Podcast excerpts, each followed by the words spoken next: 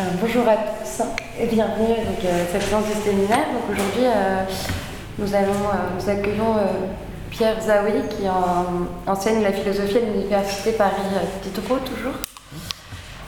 vous êtes membre du Centre international d'études de la philosophie française contemporaine et directeur de programme au Collège international de philosophie de 2004 à 2010, c'était? Ouais, c'est ça. Euh, vos recherches portent notamment sur Spinoza, Gilles Deleuze et, euh, sur, la pensée euh, politique. Et vous avez écrit dans, vous écrivez dans de nombreuses revues, dont Esprit, Astarion, Mouvement, peut-être Vacam, il me semble. vous êtes membre du comité de rédaction de Vacam et vous êtes l'auteur de Le libéralisme est-il une sauvagerie? en 2007 Spinoza, La décision de soi en 2009, Vivre, c'est croire, portrait philosophique de David Hume, La traversée des catastrophes en 2010 et La discrétion ou l'art de disparaître en 2013. Et, et aujourd'hui, vous allez euh, nous présenter donc, euh, une conférence sur euh, la, haine de la compassion. Oui, la haine philosophique. La philosophie de la compassion. Et avant de vous laisser la parole, j'aimerais bien juste partager mon amour pour ce livre qui est la discrétion, l'art disparaître, euh, de disparaître. Et, je pense euh, que c'est un livre qui nous fera tous du bien, qui m'a fait beaucoup de bien euh, dans cette époque où nous vivons un peu le besoin, la nécessité d'être toujours présent, d'être rendu public et visible. Et si, si on ne l'est pas, c'est comme si on n'existait pas, qu'on n'avait aucune valeur à notre vie. Et j'aimerais bien vous lire juste deux petits passages, deux paragraphes d'ici, euh, pour un peu contextualiser avec notre séminaire, en fait, ce qu'on a évoqué beaucoup souvent ici, euh, les valeurs de nos sociétés, les valeurs euh, qu'il faut promouvoir, qu'il ne faut pas promouvoir, les valeurs auxquelles il faut faire attention dans les institutions, dans la cité. Et en général, on est arrivé avec les séances qui ont été consacrées aux éthiques du Caire à se demander est-ce que euh, en valorisant certaines, euh, certaines et pas les autres, on, est toujours en train d'avoir un, centre et une périphérie dans la société, un centre valorisé, une périphérie auquel on ne prête pas attention, on ne se rend pas compte de l'importance de cette périphérie elle est souvent faite par des hommes et des femmes qui prennent soin des autres, de ceux que l'on croit autonomes et indépendants. Et c'est pour cela que j'aimerais bien lire euh, deux passages avant de passer euh, plus spécifiquement à la compassion. Et je pense que ce n'est pas sans lien non plus la critique de la compassion, un peu avec la critique de la discrétion, euh, ou l'abus de, la compassion et de la présence publique. Donc la, toute dernière page du livre dit on peut dire, on doit même défendre ardemment que les âmes discrètes sont les fondations du monde. Sans elles, plus rien n'existe, sinon des miroirs vides. Sans elles, plus rien ne tient, sinon des matières sans forme. Et le jour où de telles âmes, disparaîtront, pour de bon, non plus cycliquement comme elles l'aiment, mais définitivement écrasées par un système monstrueux d'omnivisibilité, le jour donc où il n'y aura, aura plus que de la lumière et des chambres d'écho, et plus de yeux en retrait et plus d'oreilles impersonnelles à l'écoute, il est à parier qu'il n'y aura plus personne de tout et plus de, plus de monde de tout. Euh, donc ici, nous avons évoqué le livre déjà de, de, Guy Debord, La Société du spectacle, et comment la manière aujourd'hui de présenter la souffrance, en fait, au lieu de mobiliser la compassion, elle la rend complètement impossible. Euh, elle crée une sorte d'image euh, déshumanisée de l'autre et donc une image auquel on ne peut pas s'identifier et l'impression que la souffrance est omniprésente, que ça sert à rien de réagir, que euh, nous seuls on ne peut rien faire. D'où le lien que j'ose faire avec l'autre passage que je voulais lire. Donc, euh, une politique de la discrétion consiste à renoncer complètement à la conclusion pratique de la société du spectacle de débord, à savoir attendre. Au contraire, les âmes discrètes n'attendent jamais, retirées dans la contemplation, désolées du devenir du monde. Elles s'affairent sans cesse au milieu et auprès des choses et des êtres, telle la marque de Maître Eckhart, ce qui politiquement signifie ceci. Il ne faut jamais attendre pour agir, ni le moment opportun, ni la présence des projecteurs, ni l'apparition d'un mouvement ou d'un événement salvateur. Parce que la, discrétion ne dépend pas de l'apparition des êtres et des choses, mais la conditionne. C'est sa puissance et sa modestie, une politique de fourni. Donc encore une fois, je recommande ce livre et je vous laisse la parole pour nous expliquer d'où cette haine philosophique de la compassion. Bien. Merci beaucoup Zona et Pauline euh, pour votre invitation, pour organiser ce séminaire. Euh, euh, bravo à la, technique où j'ai vu tout le site que vous avez, c'est très impressionnant. quel progrès fait depuis le temps. bien, donc la discrétion, c'est toujours un peu embarrassant de venir faire parler publiquement. J'ai arrêté de la discrétion, mais c'est un, vieux texte. et là aujourd'hui, on va parler de la compassion, donc c'est plus facile. Euh, d'essayer d'en parler ensemble. Euh, donc le titre que, j'aimerais donner, c'est la, haine philosophique de la compassion. Euh, il y aurait deux exergues, mais je ne dis pas, on en parlera peut-être après. Puisqu'on est à l'hôtel Dieu, j'aimerais essayer de questionner ce soir un problème que connaissent en un sens tous les médecins et tous les soignants, absolument tous, mais qu'en un autre sens, ils ne connaissent qu'au lieu où ils perdent leur fonction et leur statut, c'est-à-dire au lieu où les médecins ne savent et ne peuvent plus guérir et où les soignants ne savent plus soigner, ne savent plus prendre soin, sinon à la marge et sans retour ni reconnaissance, c'est-à-dire au double lieu du début et de la fin de la maladie létale, au lieu de l'annonce du malheur qui tombe et au lieu de l'impasse thérapeutique terminale, pour laquelle même les plus puissants soins palliatifs s'avèrent sinon inopérants, du moins terriblement insuffisants. Problème qui se présente donc ordinairement sous la forme d'un double bind, d'une double impasse, double impasse plus que bien connue et dont il est pourtant si difficile de sortir qu'on pourrait formuler ainsi. D'un côté offrir sa compassion, mais au risque insigne d'ajouter l'infamie à la douleur, d'humilier une ultime fois le malade, de le réduire brutalement à ce qu'il est devenu, c'est-à-dire un malade qui n'est plus que malade, une vie nue, une vie réduite à presque rien, dépouillé de toutes ses puissances et toutes ses capacités de révolte, de critique et d'appel, non pas à la compassion, mais à l'aide. De l'autre, refuser d'abdiquer devant le pathos ou l'émotion, se faire le gardien jusqu'au bout de l'objectivité du diagnostic, assumer que l'impuissance actuelle et circonstanciée de la science ne saurait signifier sa propre impuissance, et donc refuser toute compassion. Un, mais cette fois au risque non seulement de passer pour un cœur de pierre, mais de briser pour de bon les ultimes forces du malade, en le voyant sans phrase à la mort. Oui, atroce double-bind, dans lequel la compassion ne peut être perçue que comme mépris déguisé, et l'absence de compassion comme cruauté irresponsable et inhumaine.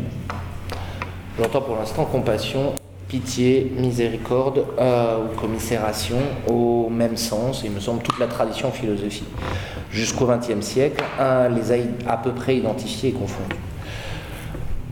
Disons même qu'un tel double bind, pour laisser au moins un instant transparaître un peu de subjectivité, ne concerne pas seulement les médecins et l'ensemble du personnel soignant, mais aussi bien l'ensemble des malades et de celles et ceux qui les accompagnent, et que moi-même je l'ai connu intimement et extimement, dans ma chair comme dans celle de l'aimer, cette double impasse, euh, en accompagnant euh, dans la fin de sa vie euh, une personne qui me fut chère.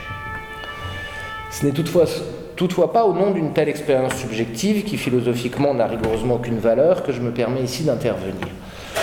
En première analyse, je me permets d'intervenir face à si terrible cas de conscience, que vous connaissez donc tous, au nom de la philosophie classique.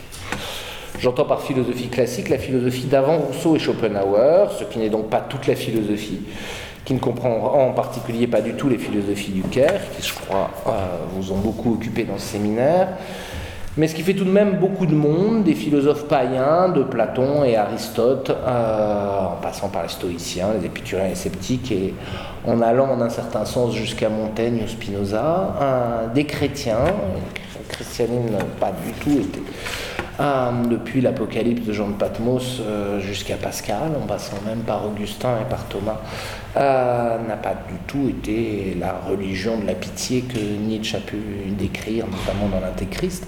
Euh, été aussi à mains égards une religion sans pitié, comme la plupart des religions. C'est le cas aussi bien chez les philosophes juifs, chez Maïmonide, chez les philosophes musulmans, chez Averroès. Et D'autant plus que cette longue tradition philosophique a des turiféraires après Rousseau. C'est encore le cas, cette critique de la pitié, on la trouve encore sous différentes formes chez Hegel, chez Nietzsche, chez Arendt, chez Foucault ou chez Deleuze.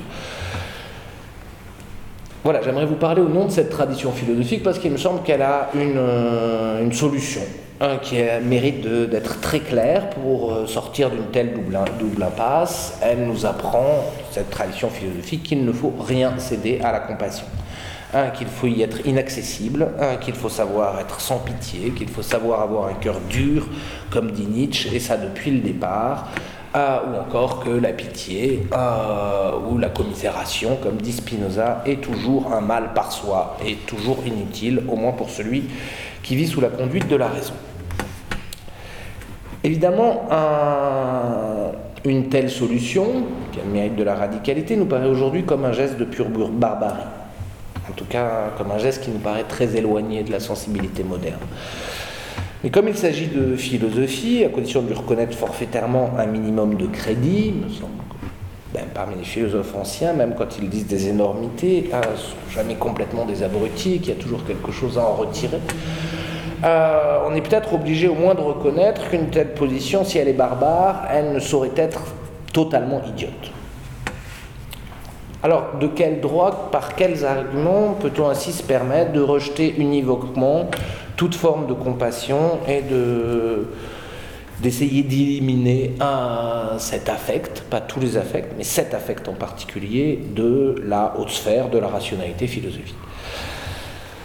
Donc ce sera ma première question, qui évidemment, euh, c'est la première à laquelle j'essaierai de répondre, qui sera suivie d'une seconde, puisque j'appartiens à la sensibilité de mon siècle, euh, et qui sera de s'interroger sur quel point aveugle, je crois qu'il y en a plusieurs, se fonde un tel droit à ne pas compatir. Commençons donc par la première question. Pourquoi la compassion ou la pitié, encore une fois, euh, entendons les deux comme, comme confondus, comme confondus par la tradition, euh, et qu'on peut définir simplement comme la souffrance subie devant le spectacle de la souffrance d'autrui, a-t-elle été rejetée univoquement par toute cette philosophie classique dont je viens de vous parler? Plutôt que de tenter une lecture historique et chronologique qui est toujours présomptueuse, puisque nul ne connaît toute l'histoire, et qui lecture qui risquerait d'autant plus d'atténuer le scandale de certains arguments par la patine d'un temps lointain, on va parler de vieux philosophes, euh, je préfère vous faire une présentation logique des principaux arguments qu'on peut tirer d'une telle tradition.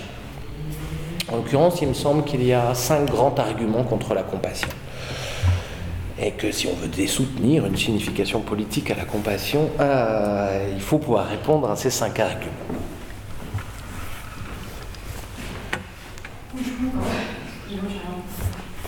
Tout excusé. Euh, premier, argument, qui en un sens paraît le plus facile à démonter, on verra après, mais qui, à d'autres égards, est sans doute de manière assumée ou non, sans doute le plus commun à toutes les critiques de la compassion, c'est cette idée que la pitié ou la compassion dévirilise. Un, que la pitié est une passion de femme.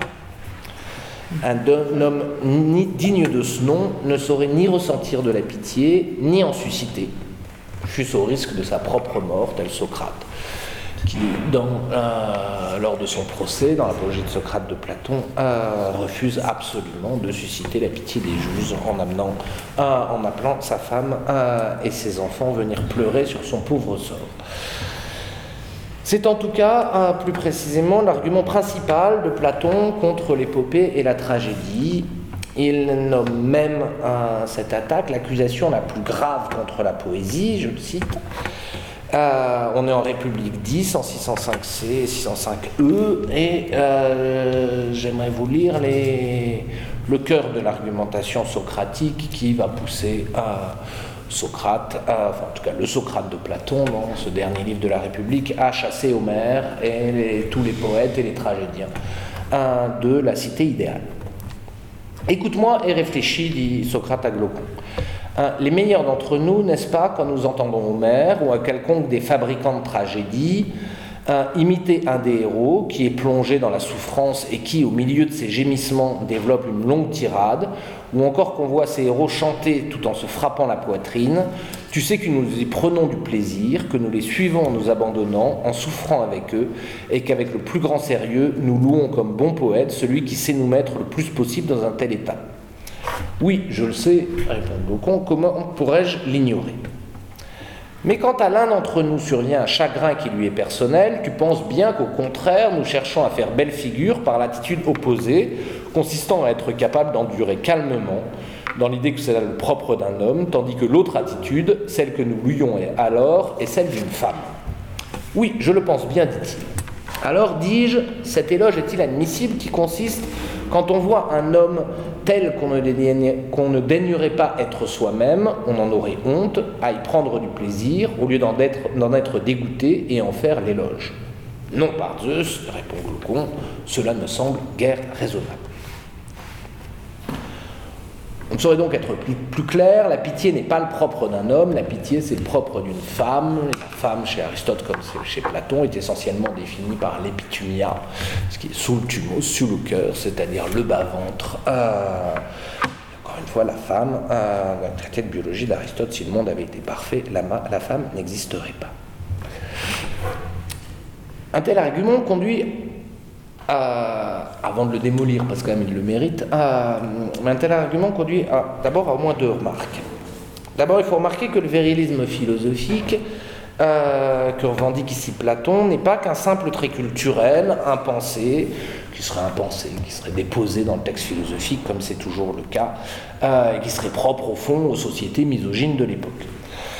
Au contraire, ici, Platon s'insurge contre le cœur de sa propre euh, culture, et il s'agit de chasser Homère de la cité, lui qui faisait pleurer Achille et Priam dans le dernier chant de l'Iliade sur la mort de leurs aimés. Il s'agit de chasser les grands tragiques qui font sans cesse pleurer et s'apitoyer sur leurs héros, sur le pauvre vieillard aveugle qui est devenu Oedipe dans Oedipe à Colonne, sur le pauvre Jason qui perd ses enfants à la fin de Médée, sur les pauvres filles de Danaos venant demander l'hospitalité au risque de la guerre dans les suppliantes d'Échille, etc. Autrement dit, il y a bien une haine proprement philosophique de la pitié, euh, qui est bien plus profonde et bien plus radicale que la haine misogyne des cultures antiques, des cultures grecques ou des cultures juives. Euh, là-dessus, c'est un peu pareil. Euh, pour le judaïsme, je vous renverrai au livre de Samuel, dans lequel Samuel quand même dépose un Saül parce que Saül n'a pas respecté le commandement de Dieu de d'avoir tué tous les ennemis philistins. Il a épargné le roi, il a eu de la pitié pour le roi. Ah, donc pour son semblable, ah, ce qui est une grave faute, il devait les tuer jusqu'au dernier. Ah, et donc il le dépose pour mettre David à sa place. Ah, ça donne une idée à peu près précise de ce que, à l'époque, on entendait par pitié. Plus encore, et c'est la seconde remarque, il n'est même pas sûr que cette haine soit exclusivement propre à Platon. Quand Aristote, dans sa poétique, tente de réhabiliter la poésie, il n'abandonne pas, au fond, euh, cet argument contre la pitié. Il en redéfinit plutôt l'emploi puisque justement il va définir la tragédie non comme ce qui suscite la pitié, ce qui nous donne du plaisir à la pitié, mais comme ce qui nous en purge, c'est le mot médical qui est un peu un apax dans la philosophie, euh, qu'Aristote, ce fils de médecin, euh, vient amener, chapitre 6 de la poétique et au livre 7 des politiques, euh, et donc il continue à définir, là pour parler comme Nietzsche, la pitié comme un état maladif et dangereux. Euh, c'est Nietzsche qui commente ainsi dans l'Antéchrist. Évidemment, je force un peu hein, sur Aristote, euh, étant entendu que hum, il faudrait prendre en compte ce qu'il dit sur la pitié au livre 2, qui est beaucoup plus modéré, ah, et qui lui laisse une certaine place dans l'éthique traditionnelle au livre 2 de la rhétorique. Ah, mais bon, nom de la poétique, puisqu'on parle ici de la poétique. Ne parlons même pas des, stoïciens qui, là-dessus, le plus dur étant sans doute Épictète, mais dès le premier stoïcisme du portique, condamnait la pitié sous toutes ses formes, au moins jusqu'au déclémentien. de Sénèque qui fit un grand débat dans les écoles stoïciennes et qui doit, être pensé aussi de manière politique, puisque il écrit cela sous le règne de Néron, ce qui a sans un certain sens. Donc premier argument, c'est un truc de gonzesse. Ah, la pitié, donc c'est pas digne d'un vrai philosophe. Si on regarde bien, au chapitre 2 de son essai sur la Révolution, Anna Arendt a presque à un moment le même argument. Euh, deuxième argument, parce que tout de même on ne peut pas vraiment comprendre celui-là, qui semble si stupidement viriliste, si on ne le rapporte pas au fond de la question que pose la République, c'est-à-dire la question de l'organisation juste de la cité. Un, organisation juste de la cité qui suppose de faire appel à un certain nombre de violences, à faire appel à l'exposition des enfants, au livre 2, ce qui n'est pas une mince affaire, à, faire appel au noble mensonge, au livre 3, à faire appel à l'ostracisation, qui n'est pas propre à la République de Platon, qui est tout aussi propre à la démocratie athénienne, il n'y a pas de démocratie chez les Athéniens sans ostracisation, et à l'expulsion notamment des poètes dans le dernier livre. Donc ce second argument, c'est avant tout un argument politique et qui est un peu plus fort que le précédent. C'est quoi cet argument politique? Très simplement, c'est l'idée que compatir est un danger permanent pour l'homme d'État. Parce que cela risque à chaque instant de lui faire confondre l'intérêt particulier et le bien commun, ou mieux traduit, l'avantage commun.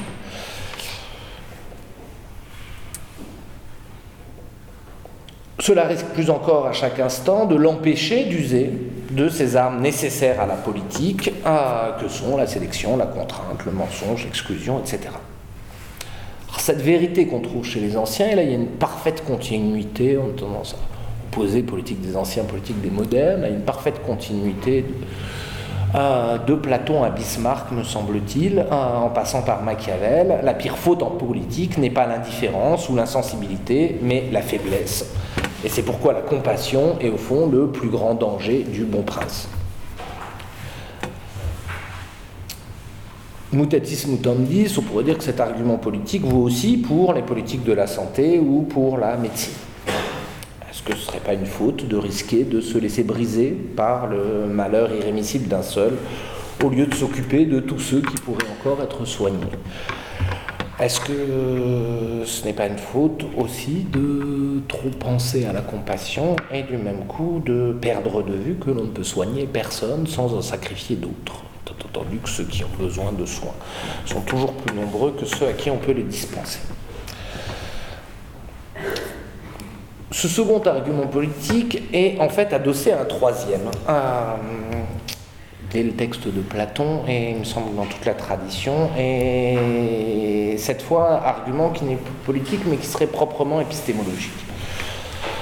L'enjeu c'est que non seulement c'est mauvais pour la politique, mais c'est mauvais pour la vérité, la compassion.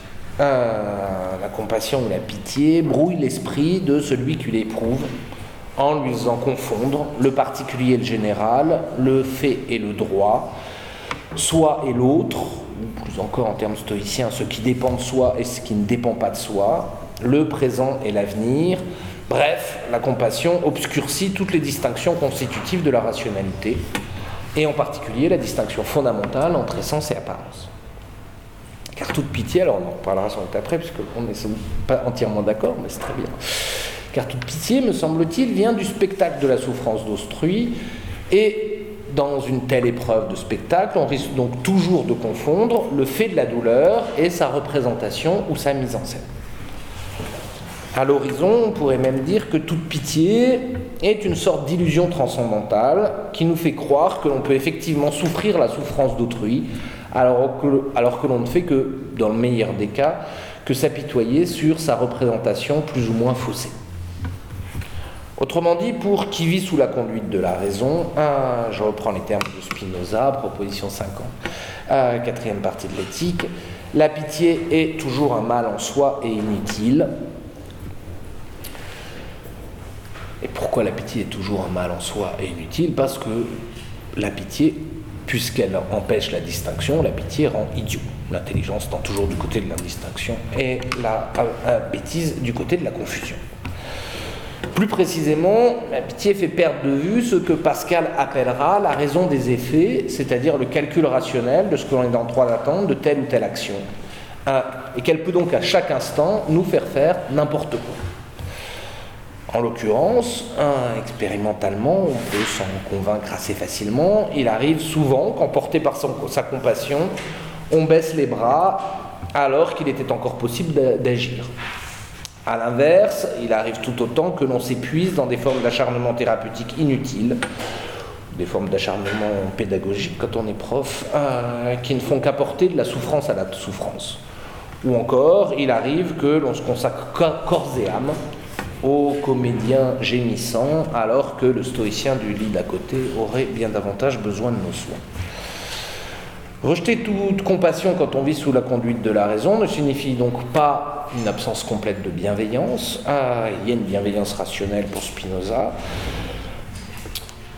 Mais cela signifie que tout ce que l'on fait par commisération, euh, on pourrait le faire mieux, plus justement, plus lucidement et plus efficacement en étant, guidé par sa seule raison. Euh, c'est-à-dire en étant guidé par la seule recherche de son utile propre, l'une des définitions spinozistes de la rationalité, et en éprouvant donc non de la tristesse, puisque la pitié est une sorte de tristesse, mais en éprouvant de la joie, la joie du travail bien, bien fait, la joie de prendre soin de l'autre, la joie d'assumer son égoïsme bien compris qui exige que ah, je gagnerai toujours à avoir des autres vivants plutôt qu'à régner sur un cimetière. L'héritier d'une telle tradition dans le domaine de l'art, ce serait évidemment alors Samuel Beckett, un gros critique de la compassion, pour qui, au lieu même de la compassion la plus intense, l'enjeu de l'art est toujours de faire surgir le grand rire exterminateur de toute tristesse. Alors on touche là sans doute au cœur de l'argumentation classique. La pitié n'est jamais bonne parce que le pire des mots n'est pas l'insensibilité ou n'est pas l'indifférence, mais le pire des mots est la bêtise. On a le droit d'être brutal avec un malade, un souffrant ou un aimé ou un proche, mais on n'a pas le droit d'être bête, en tout cas d'un point de vue philosophique. Un, parce qu'à croire préférer les hommes à la vérité, pour parler encore comme Platon, là, au début du livre 10, on perdra en vérité les deux. Cela vaut évidemment dans le domaine politique, mais cela vaut aussi bien du point de vue de la relation interindividuelle. D'où le fait que la pitié n'est pas seulement une faute politique et intellectuelle, mais c'est aussi bien une faute morale. Et c'est le quatrième argument, et c'est même encore une faute éthique, et ce sera notre cinquième argument. Admettons en effet la distinction que fait Ricoeur, dans ce même comme un autre, entre morale et éthique. La morale relèverait de la déontique, des devoirs vis-à-vis d'autrui, alors ils ont la morale, ce serait le kantisme, tandis que l'éthique relèverait du téléologique, de la recherche de la vie bonne, sous le signe de la vie bonne ou de la vie accomplie, c'est pas comment on traduit euh, daimon, euh, sous le signe des actions estimées bonnes, nous dit Paul Ricoeur, c'est-à-dire à l'horizon la philosophie aristotélicienne. Mais commençons par le, premier enjeu. Bon, c'est une définition que fait Ricoeur, Deleuze en a une autre, on n'est pas obligé de distinguer entre éthique et morale, puisque étymologiquement, c'est l'un est la traduction latine de l'autre. Et on peut très bien identifier les deux. Évitons d'emblée les querelles de mots sur cette question, j'y tiens pas plus que ça. Ah. Mais si on l'admet, commençons par la question morale. En quoi la pitié serait une faute morale? Donc la pitié, c'est pas simplement faute politique, de politique qui est trop faible, qui aurait mieux fait d'être un médecin ou soignant plutôt comme politique. mais c'est une faute morale, c'est-à-dire tout le monde, tous ceux qui éprouvent de la pitié se conduisent mal. On insiste en effet généralement, comme on vient de le faire pour l'argument précédent, sur le caractère spectaculaire de la pitié et sur l'élément de fausseté inhérent à tout spectacle. Mais il y a aussi dans le spectacle de la pitié ou de la compassion, non pas qu'un élément spectaculaire, mais aussi un élément spéculaire qui me semble tout aussi important. Tout autant qu'un spectacle, la pitié, ou la compassion est un miroir que l'on tend à l'autre sur sa souffrance. Or, que peut voir le souffrant dans le miroir que lui tend la pitié? Il peut voir essentiellement qu'il est pitoyable, qu'il n'y a plus en lui de joie d'amour et de la vie, qu'il n'y a plus en lui de puissance d'affirmation, et donc qu'il n'est plus capable que de répandre la tristesse autour de lui. Faute morale, c'est avec sa propre compassion, avec sa propre douleur et sa propre tristesse, c'est le risque de, d'embarquer l'autre et d'embarquer le malade ou le souffrant dans un cercle de souffrance qui serait un cercle sans fin. Plus encore, la souffrance est souvent encore une puissance d'affirmation, un cri vital, une ultime manière de montrer son attachement à la vie. La pitié lui renverrait donc, au contraire, l'image d'un cri de mort, d'une vocation à la mort. La souffrance serait tout autant appel à l'aide, désir éperdu d'échapper à cette souffrance. La pitié réenfermerait le souffrant dans sa souffrance, lui annoncerait qu'il n'y a plus que souffrance à l'extérieur comme à l'intérieur, puisqu'il lui présenterait le visage même, de sa propre souffrance. Enfin, la souffrance euh, est peut-être toujours euh, l'affirmation d'une singularité. Il me semble que quand on a mal, on a presque toujours mal comme on n'avait jamais eu mal. Euh, le mal est rarement une expérience banale, même quand on se fait une égratignure à son doigt. pour parler comme Hume, on a l'impression que, pour parler comme Frédéric Worms, que c'est la plus grande catastrophe du siècle. Donc c'est une épreuve terrible, surtout si on parle des souffrances un peu supérieures à celle de l'égratignure à son doigt, mais c'est au moins, et toute souffrance a au moins le mérite de nous faire éprouver du nouveau et du singulier. Or, le miroir de la pitié efface toute cette singularité et la rabat sur l'expérience la plus banale et la plus commune de l'humanité. Car au fond, il n'y a rien de plus banal que de souffrir, et il n'y a rien de plus banal que de mourir. Comme dit Nietzsche, même les femmes y arrivent je provoque. C'est pour préparer la suite. Ah. Voilà donc en quoi la pitié est immorale. Et il est peut-être vrai, on doit peut-être reconnaître de ce point de vue-là, euh, que l'on ne mesurera jamais assez, en tout cas jamais assez précisément, le mal que les compatissants peuvent apporter à ceux qui souffrent pour de bon. En radicalisant l'argument, on arrive même là clairement sur le terrain de Nietzsche, qui voit dans la pitié non seulement une faiblesse, mais une arme des faibles contre les forts, et une arme faite des pires matériaux, faite de cruauté, de raffinement dans la cruauté, euh, de ressentiment et de culpabilité. La vérité de notre empathie pour les souffrants, ce serait d'abord notre haine envers tous ceux qui sont encore vivants et qui défendent les valeurs de la vie la joie, le combat, la puissance, la victoire, le mépris, le léger mépris, dit Nietzsche, pour toutes les formes de désintéressement, etc. De ce point de vue, la pitié serait donc deux fois immorale. Immorale du point de vue de la morale standard, puisqu'en s'apitoyant, on ne ferait que rabaisser celui ou celle que l'on croyait relever ou consoler, et immorale même du point de vue d'une morale aristocratique, en tout cas point de vue de la morale aristocratique de la vie que Nietzsche peut chercher de son côté.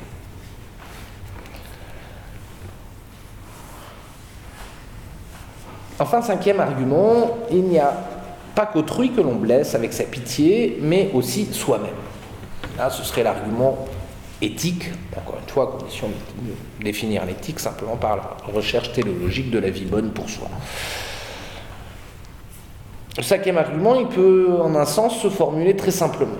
La pitié n'étant qu'une forme de tristesse, exactement si on reprend la définition 18 des affects de la troisième partie de l'éthique, une tristesse qui accompagne l'idée d'un mal arrivé à un autre que nous imaginons semblable à nous, hein, comme dit Spinoza, une tristesse qui accompagne l'idée d'un mal arrivé à un autre que nous imaginons semblable à nous, après la même définition chez Hume, euh, chez Adam Smith, chez Rousseau. Euh, donc si on admet que la, pitié n'est qu'une forme de tristesse, en éprouvant de la pitié, on ne fait qu'ajouter de la tristesse à la tristesse. Non seulement on ne donne rien à l'autre, mais au fond on se détruit soi-même, puisqu'en termes spinozistes, la tristesse est une diminution de notre puissance d'affecter et d'être affecté, c'est une diminution de notre puissance d'agir, et à l'horizon de la tristesse, il y a exclusivement la mort. En croyant en l'autre, on ne fait donc qu'oublier de vivre, pour parler comme Goethe. Et c'est là au fond un argument qui peut s'étendre à l'humanité tout entière. L'humanité mourrait à coup sûr si l'on était capable de compatir à tous les maux qui frappent les hommes. De ce point de vue-là, c'est l'un des dangers de la pitié, ça risque d'être un sentiment épidémique qui nous fait perdre totalement le désir de la vie. Est-ce qu'on pourrait vivre, se parler, là simplement, si on compatissait vraiment avec ce qui se passe actuellement en Syrie, avec ce qui se passe dans un département d'oncologie pédiatrique Je ne suis pas sûr du tout. Et que notre indifférence est la condition aussi de notre vie, de ce type de discussion, etc. En un autre sens, un tel argument est bien plus compliqué car que simplement de dire que la pitié rajoute de la tristesse à la tristesse, car le pire pour soi dans l'épreuve de la pitié n'est peut-être pas seulement ni prioritairement dans la tristesse qu'elle nous apporte, mais dans le brouillage complet de l'image de soi qu'elle risque d'induire. Car l'analyse lucide de son sentiment de pitié a toutes les chances de détruire pour de bon toute estime de soi, et l'estime de soi étant à mains écarts, le sel de la vie ou quelque chose comme ça, ou d'approchant, en tout cas quelque chose d'important pour vivre pas trop mal. Qu'est-ce qui ne se mêle pas en effet dans un tel affect de compassion, de pitié? Il y a sans doute toujours un peu d'hypocrisie, au sens propre de l'hypocritos, d'être sous le masque. Ah, il y a toujours de l'hypocrisie ah, dans la pitié, autant que chez celui qui suscite la pitié. Dans les douleurs ultimes, on ne suscite même plus de pitié. Ah, on est passé à un autre stade, ah, parce qu'il y a toujours du spectacle et donc de l'hypocrisie au sens propre et de l'hypocrisie au sens euh, commun du terme, parce que l'on ne souffre sans doute jamais autant qu'on le prétend, ou même parfois jamais autant qu'on le souhaiterait. On peut encore trouver, plus encore et surtout, dans la pitié, mille et une jouissance secrète et inavouable. La jouissance égoïste de ne pas être effectivement à la place de celui qui souffre, la jouissance narcissique d'être quelqu'un de bien, qui sait prendre soin des autres, la jouissance décadente d'éprouver une expérience un peu vive et à peu de frais. La jouissance cruelle de voir l'autre souffrir, la jouissance haineuse de culpabiliser celles et ceux qui ne souffrent pas, etc. À ce niveau, l'analyse spinoziste est peut-être trop simple parce que la pitié n'est pas un affect simple. La pitié peut être un tissu d'affect inavouable, masqué derrière un affect plus ou moins avouable et encore avouable depuis peu.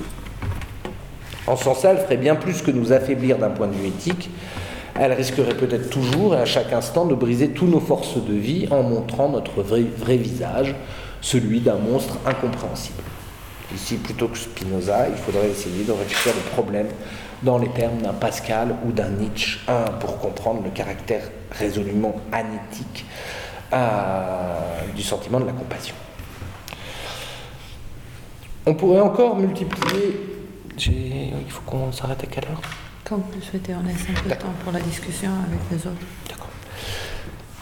On pourrait sans doute multiplier, peut-être que vous en avez d'autres, peut-être que ça viendra euh, dans, la discussion, d'autres arguments, euh, mais il me semble quand même que la barque est déjà assez pleine. du point de vue de la philosophie classique, la pitié ferait de nous des femmes, des irresponsables politiques, des imbéciles, des êtres immoraux et des êtres sans éthique. Euh, c'est déjà pas mal, me semble-t-il.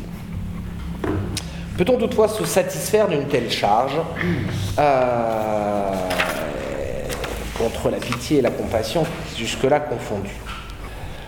Déjà d'un simple point de vue phénoménologique, d'un simple point de vue de la description phénoménale de ce que c'est que voir de la pitié, en ressentir ou en, faire l'épreuve, euh, un doute surgit très très vite.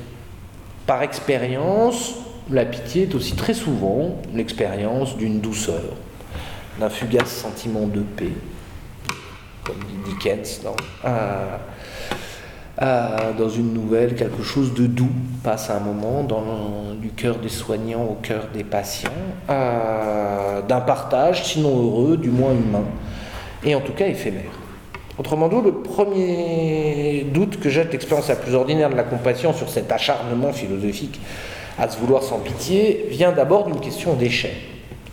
Euh, n'est-ce pas trop lui accorder que d'en faire un tel danger, d'en faire un affect toujours mauvais, d'en faire une faiblesse, voire une cruauté dissimulée? Est-ce qu'au fond, la pitié, ce ne serait pas bien moins que la profondeur humaine, trop humaine, de nos cloaques affectifs, à la manière de Nietzsche? Est-ce qu'elle ne ferait pas que nommer plutôt la surface humaine, très humaine, de nos éphémères solidarités? On pourrait tenter ainsi, en tout cas, suite à ce doute, de renverser un à un les arguments précédents, au moins au sens propre de renverser, c'est-à-dire retourner, les retourner sans les supprimer complètement. Car et les retourner un à un, car au fond, ils ne me semblent pas tous guidés par un seul point aveugle, mais par une kyrielle de points aveugles, ou en tout cas de points bornes, de points semi-voyants, qui font que ces arguments ne parviennent pas à nous convaincre, et aucun d'entre eux jusqu'au bout.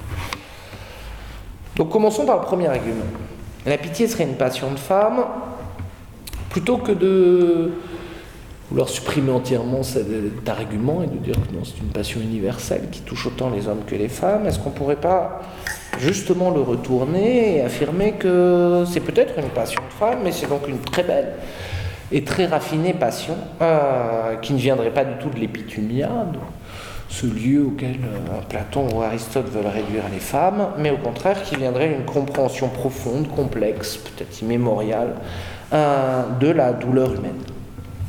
En l'occurrence, il me semblerait que dans cette passion euh, compassionnelle, et si on l'envisage justement du point de vue des femmes, qu'elle consisterait avant tout à assumer le caractère double de la compassion, et en l'occurrence assumer d'un côté son caractère irréductiblement spectaculaire, et accepter de jouer le jeu de ce théâtre de la compassion ce serait là toute la sagesse des pleureuses, hein, qui au fond consisterait non pas à rabattre la tragédie sur le banal, mais au contraire à transfigurer le banal par un nouveau sens tragique. De ce point de vue-là, des grands critiques de la pitié à la suite de Nietzsche et de Deleuze, ah, pas s'empêcher de penser à son aveu dans l'abécédaire. Si j'avais pas été philosophe, j'aurais été pleureuse. Ah. Donc d'un côté, assumer ce, théâtre irréductible de la compassion, de l'autre côté, le déchirer. Et déchirer justement en s'affairant aux tâches obscures. Compatir, c'est d'abord faire la toilette, donner à manger, ranger, prendre la main, embrasser, au lieu de réfléchir à l'infini ce théâtre de la compassion euh, et l'émotion qu'il peut ou qu'il risque de susciter. De ce point de vue, il me semble que ce sont les mâles philosophes, mâles avec un accent circonflexe, bien plus que les femmes, qui se comportent en bourgeoises soucieuses de leur apparence. Rappelons-nous quand même les mots de Platon, on cherche à faire belle figure. Ce sont les femmes, ou ce seraient les femmes au contraire, qui feraient preuve de bien davantage de courage en assumant ce double geste contradictoire du théâtre de la compassion, un double geste qui consisterait à le porter et à le déchirer, à la fois à le jouer et à le déjouer. Autrement dit, pour parler comme Lacan dans le séminaire 20, hein, même si on est un homme, on n'est pas obligé d'être con, c'est pas moi qui parle comme ça, c'est Lacan. On peut être aussi bien du côté des femmes, c'est-à-dire du côté de ce que Lacan appelle le patou, et en particulier ici du côté de l'acceptation que l'on peut être quelque chose pour l'autre sans être tout pour lui, ni son sauveur, ni son bourreau.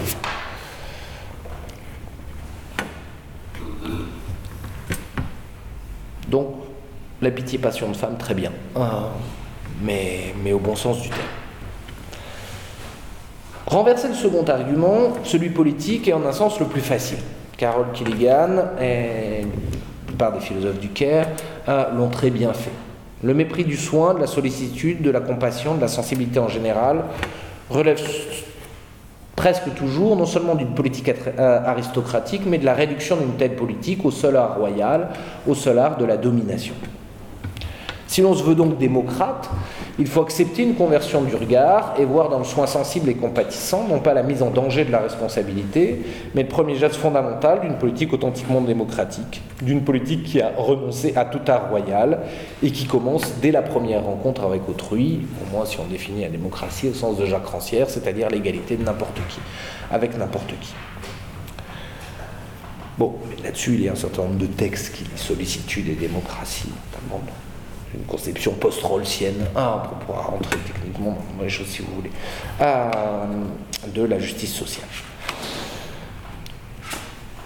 Renverser le troisième argument, celui épistémologique, est sans doute plus difficile.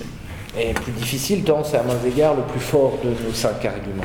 Comment nier en effet que la pitié est source perpétuelle, y compris en soi-même, de confusion et qu'elle nous rend un peu idiots? Sauf que là encore, si on retourne l'argument sans le supprimer, il s'agit avant tout de, non pas de nier ce fait, non pas de nier la part d'idiotie qu'il y a dans le sentiment de compassion, euh, mais de l'assumer. Et plus précisément d'assumer que tout acte de soin présuppose peut-être toujours une part irréductible d'ignorance et d'idiotie. Parce qu'on ne sait jamais d'avance ce qui est soignable et ce qui ne l'est pas, comme on ne sait jamais d'avance les effets exacts que pourront produire nos soins. Les soins, c'est vrai pour la culture en général, les œuvres de culture en général. Il n'y a pas de connaissance adéquate du mal. Disait Spinoza, ce que l'on ne peut, pas dire, il faut le taire, écrivait encore Wittgenstein, les philosophes ont toujours voulu imposer le silence à l'ignorance. Mais peut-être c'est peut-être de cela que découle leur absolue nullité, pour penser les expériences limites d'extrême souffrance entre la vie et la mort. Au contraire, il me semble que tout soignant ordinaire sait bien que même face à ce que l'on ne peut pas dire, en l'occurrence le caractère à jamais impartageable et incompréhensible de toute douleur singulière, on peut encore faire quelque chose et parler quelque chose. Ah, ce que l'on ne peut pas dire, on peut le parler. Ah, devrait-on répondre à Wittgenstein? Ah, on peut bavarder, on peut offrir un geste de tendresse, on peut offrir un sourire, un bavardage qui est plus sage que toutes les recherches de mots authentiques qui sans doute n'existent pas sur cette question. Autrement dit, s'il est sans doute vrai qu'il n'y a pas de connaissance adéquate du mal, on peut parier qu'il y a un certain rapport adéquat à cette euh, connaissance inadéquate. Euh, on peut savoir agir en situation d'ignorance et en particulier agir avec un tout autre tact et une toute autre euh, finesse que simplement de promettre des résolutions en ligne droite que nous propose Descartes et en un sens avec lui tous les philosophes rationalistes. Quand on ne sait pas, dit Descartes, il faut prendre une résolution et s'y tenir. Euh, ce qui me semble dans les problèmes de soins d'une effarante bêtise. Euh, quatrième argument, renverser l'argument moral, en fait, un tel renversement découle du renversement de l'argument précédent. Car il est assez aisé au fond de dire ceci. Certes, la compassion peut faire souffrir, et certes, on ne saurait compatir sans assumer une certaine part d'idiotie, mais on n'est tout de même jamais obligé de n'être que compassion, comme on n'est jamais obligé d'être complètement idiot. Ce qui est insupportable sans doute dans la pitié, c'est son double caractère spéculaire et mensonger. Mais il existe aussi des formes de compassion légères et fugaces qui permettent de passer de l'autre côté du miroir, qui permettent de passer de l'autre côté du mensonge, à celles justement qui sont propres aux gestes du quotidien, aux paroles sans poids, à l'humour, à l'affairement matériel. De ce point de vue, sans doute que la confusion classique entre pitié, commisération et compassion devient intenable. Peut-être pour aujourd'hui, il faut distinguer absolument entre le sentiment de la pitié et l'activité ou le comportement de la compassion. À cette aune devient en tout cas envisageable une vraie moralité de la compassion, celle qui se répand furtivement dans des gestes précis et mesurés, tout en se gardant de trop exhiber publiquement son sentiment de pitié. Moralité ordinaire qui fait pour de bon du bien à l'autre, et même moralité aristocratique qui peut élever l'autre sur le mode du si tu me touches et mérites mes soins, c'est que tu ne vaux pas rien. Reste le cinquième argument, mais celui-ci, je ne crois pas qu'on puisse complètement le renverser. Parce que je ne crois pas qu'il puisse exister une éthique du soin, pas sans cesse d'éthique du quai, mais éthique au sens où je l'ai définie, euh, c'est-à-dire que dans le soin, il faut, quand on s'engage dans la voie du soin, il faut peut-être renoncer à la recherche de la vie bonne. En un sens, cela va de soi. Admettre qu'il n'y a pas de soin sans compassion, c'est admettre qu'il n'y a pas de soin sans souffrance, et donc renoncer d'avance au modèle antique de la vie bonne, libérée de toute douleur, un qui est toujours un modèle autarcique, soit la cité autarcique platonicienne, soit le jardin épicure, soit la forteresse intérieure des stoïciens. mais dans tous les cas, ce modèle autarcique n'a peut-être et ne peut plus avoir cours dans un monde moderne où chacun est voué au grand vent de la douleur des autres. En un autre sens, le problème est sans doute plus compliqué. Parce qu'on pourrait aussi bien soutenir qu'une recherche personnelle du bonheur est l'une des meilleures conditions pour produire des êtres capables de compatir le plus finement euh, et le plus efficacement avec ceux qui en ont besoin. Mais est-ce toujours le cas? Qu'est-ce qui fait les meilleurs soignants? Les bienheureux ou les âmes brisées? Euh, Vraiment, je ne sais pas. Notamment, personnel, je me rends compte il y a quelques années avec l'écrivain Chris Adams, je ne sais pas si vous voyez qui c'est, qui est un, médecin oncologue pédiatrique euh, américain, euh, qui était un être absolument merveilleux et totalement détruit, marqué en tatouage sur son corps tous les enfants qu'il a perdus, euh, et qui semblait, j'en suis sûr, être un soignant exceptionnel, mais, mais au prix d'un sacrifice extrêmement lourd aussi. On était très loin de la vie bonne des anciens. Que dire pour conclure? D'abord, il faut reconnaître que je n'ai pas tout à fait tenu ma promesse initiale. Je vous avais promis de vous sortir, grâce à la philosophie classique, de ce double bind de la compassion et de vous ramener au port serein de la rationalité apathique. Euh, dans les faits, je n'ai fait que vous reconduire en pleine mer et fond vous replonger dans notre impasse initiale, euh, sans réponse euh, décisive. À mains égards, au lieu de couper le nœud gordien, je l'ai peut-être fait que le resserrer. Donc ça peut vous paraître comme une résolution au fond bien normande, bien molle et bien tiède. Ah, en un sens d'accord, une critique philosophique, en un autre sens, bon, on est moderne, on n'est pas obligé d'être philosophe au sens ancien. Ah, il faut s'adapter. Il me semble pourtant qu'il s'agit de tout l'inverse que d'une solution molle ah, ou d'une simple solution conciliatrice. Il s'agit peut-être au contraire de s'exhorter à maintenir vivace l'expérience brûlante et irréconciliable de la souffrance et de la mort. La position classique, en effet, la haine univoque de la pitié et de la compassion, est peut-être intenable en dernière instance, non parce qu'elle serait trop radicale ou trop inhumaine, mais parce qu'elle est peut-être finalement trop molle et trop confortable à sa façon il y a toujours quelque chose de petit bourgeois, en tout cas de petit, de tiède, de lukewarm, comme dirait Beckett, dans le fantasme de l'impitoyable. Sous ces allures de brute apathique voué à la seule vérité, le médecin qui se croit stoïcien ou sceptique n'est peut-être qu'un bourgeois qui se protège. À rebours, le soignant empli de sollicitude et de soucis de l'autre est peut-être le même bourgeois qui se protège tout autant, quoique avec d'autres manières et d'autres syllogismes. Autrement dit, le vrai courage, consiste peut-être à ne jamais vouloir sortir d'une telle alternative entre subjectivité compatissante et objectivité apathique.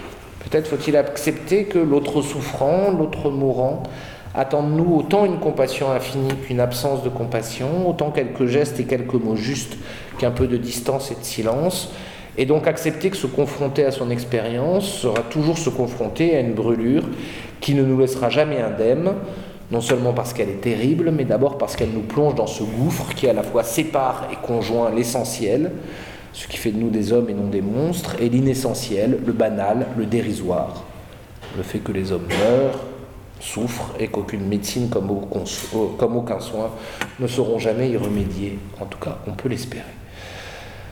C'est donc accepter que soigner n'est pas sauver. C'est accepter qu'au plus haut lieu de son savoir, celui qui sépare la vie de la mort et la souffrance du plaisir, le médecin, le soignant, l'accompagnant, est toujours nu, voué à part égale à l'absence de compassion qu'exige son statut de technicien ou les soucis matériels euh, auxquels il doit répondre, et à la compassion infinie qu'exige son statut d'être humain impuissant et idiot.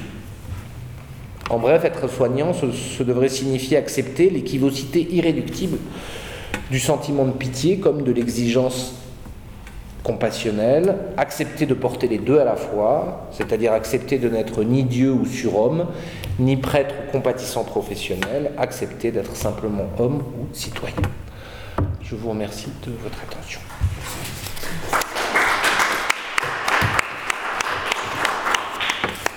Je suis ouvert à toutes vos questions.